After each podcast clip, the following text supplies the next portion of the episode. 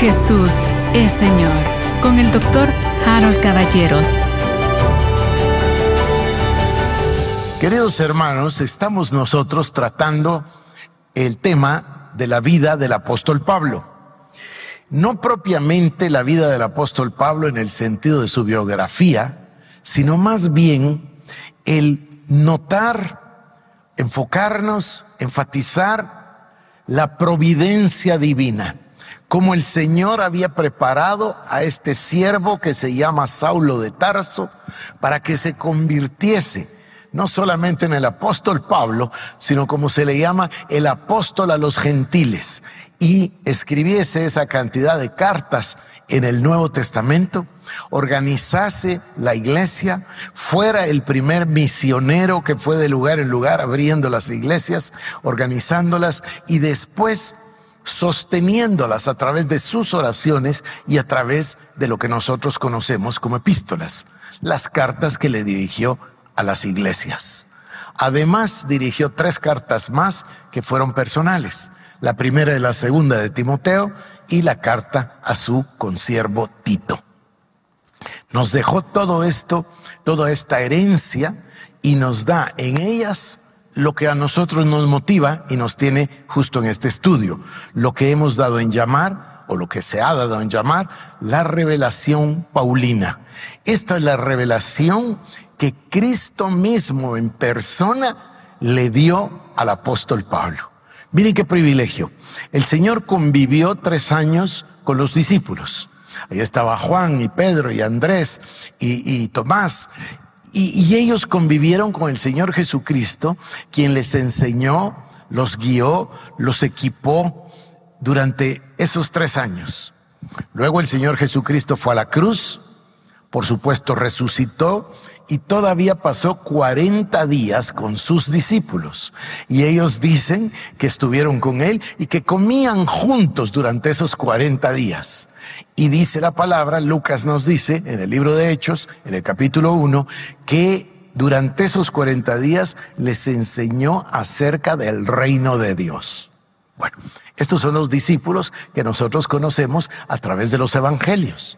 Pero en el libro de Hechos de los Apóstoles hace su aparición una persona de la que no sabíamos nada, que se llamaba o se llama Saulo de Tarso. Voy brevemente, breve, muy breve, primero Dios, a recapitular lo que hablamos la semana anterior. Hace su aparición como Saulo de Tarso. En ese momento está parado durante el martirio, durante la muerte de Esteban. Esteban muere y dice que los que lo apedrean ponen sus vestidos, los testigos ponen sus vestidos a los pies de un joven que se llamaba Saulo. Ahí hace su aparición para nosotros eh, Saulo de Tarso. Luego el capítulo siguiente, el capítulo 8, comienza con explicarnos que este hombre, Saulo, venía en contra de la iglesia, perseguía a la iglesia, consiguió cartas de los sacerdotes y los perseguía con el objeto de ponerlos en la cárcel y en sus palabras para que fuesen castigados.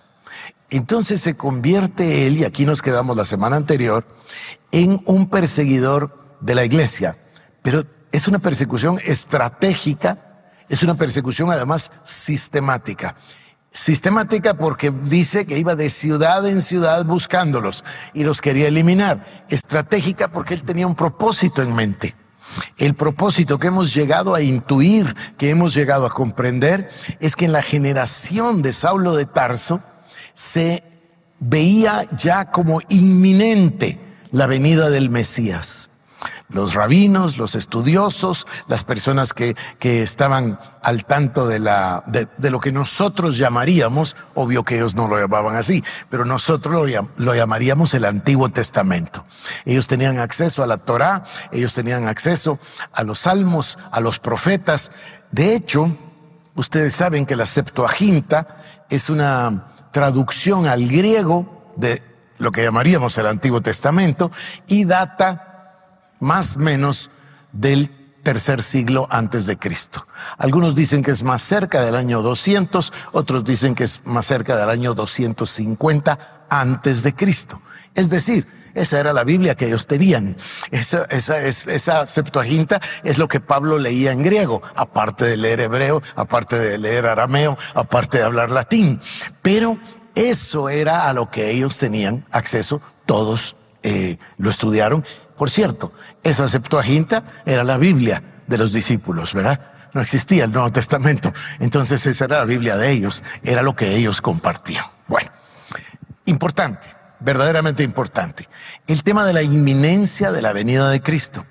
Al estudiar el libro de Daniel, al estudiar el libro de Deuteronomio, al estudiar los profetas, la gente concluía con mucha facilidad el tema de las 70 semanas, etcétera. Ellos concluían de que la venida del Mesías estaba pronto. En el corazón de este hombre, Saulo de Tarso, que se confiesa hebreo de hebreos, del linaje de Israel, de la tribu de Benjamín, en cuanto a la ley fariseo, en cuanto a la aplicación de la ley irreprensible, él tiene un objetivo. Y el objetivo, fíjense, yo ya les dije que los fariseos ganaron muy mala fama, sobre todo con nosotros, porque los vemos en los evangelios como los enemigos de Cristo. Sin embargo, los fariseos era o se trataba de un grupo dentro del judaísmo que promovía la pureza del ejercicio del culto judío. Es decir, ellos querían que las personas estuviesen apegadas a la ley de Moisés, apegadas al culto en todo sentido, eh, en el sentido de orar los salmos, en el sentido de tener una vida de oración y de meditación, en el sentido de cumplir la ley, en el sentido de abstenerse de los alimentos prohibidos, etcétera, etcétera, etcétera. O sea, eran unas personas, voy a decirlo de esta manera, ojalá no se malentienda, ortodoxos. Querían mantener la ortodoxia del judaísmo que leían en la palabra, es decir, en la Torah. Este es el grupo al que pertenece Pablo y evidentemente su familia, o si quieren en este momento lo llamo Saulo. Eh, les dije yo que no sabemos nada de la madre de, de, Saulo, solo sabemos que tiene una hermana y un sobrino, y del papá podemos inferir a causa de su comportamiento que seguramente se trataba de un hombre fariseo, judío, practicante. ¿De dónde lo sacamos? Ya se los dije, voy a repetir. Dice Pablo, ¿Se recuerdan? Hablando de sí mismo, circuncidado al octavo día. Esa es señal inequívoca de que su familia era practicante. Eh, eh, no deja lugar a dudas. Además le enseñó la palabra cuando era un niño. Además le enseñó esos cuatro idiomas. Y además, y esto es otra cosa sin duda, lo envió a Jerusalén. Recuerden que Jerusalén es el lugar del templo. Para los judíos Jerusalén es, bueno, es Jerusalén. Entonces lo envió a Jerusalén y no solo, sino a estudiar la palabra a los pies del rabino de más reputación que se trataba de Gamaliel. Entonces entendemos que el padre, todos, todos concuerdan pensando que el padre de Pablo era un eh, empresario o comerciante, si no acaudalado, por lo menos muy suficiente. ¿De dónde sacan que era un empresario o que era un, un comerciante? Porque el hijo siempre aprendía el oficio del padre. Así que por fuerza este señor hacía tiendas, puesto que ese es el oficio de Pablo. Entonces entendemos de que era un empresario o era un comerciante. También tenemos eh, evidencia histórica de que Tarso era, no sé, a ver, voy a decir ahora como Medellín en Colombia, Tarso era la central, ¿cómo lo llamo? El lugar más importante de textiles, especialmente con el pelo de cabra. Entonces, con lo que después hacían las tiendas. Entonces llegamos a entender que el padre de, Saulo era un hombre, voy a usar una palabra fea, fea, pero se los voy a decir así, un hombre religioso. Es decir, entregado a las cosas del judaísmo. Y así creó a Saulo de Tarso. Saulo eh, desarrolla, y esto es donde me quedé ayer, eh, perdón, o hice énfasis el domingo, el celo. Eso que dice, el celo de tu casa me consume.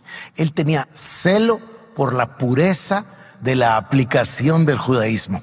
A mí me recuerda a los puritanos, me parece que se los dije, los puritanos que vinieron de Inglaterra y que fueron allá a la ciudad de Leiden en, en eh, Holanda antes de llegar a Estados Unidos Ellos les llamaron puritanos porque perseguían la pureza de la aplicación del Evangelio.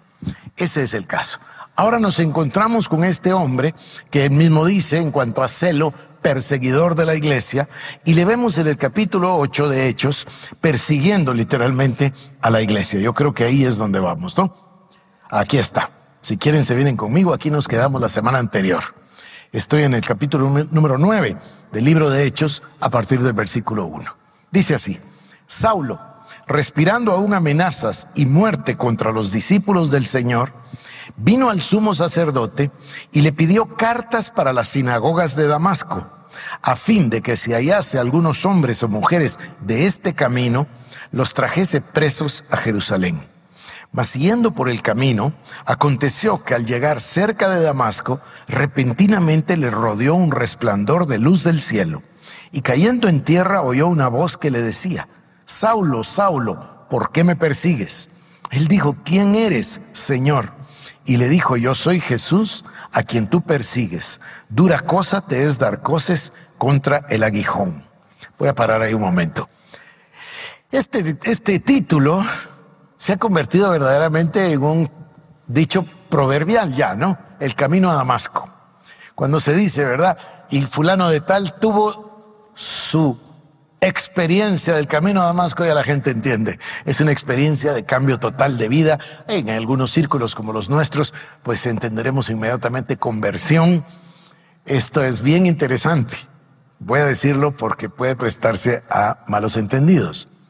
Mucha gente dice, yo creo que hasta yo, tendré que revisar mis prédicas, mucha gente dice que aquí Saulo se convirtió.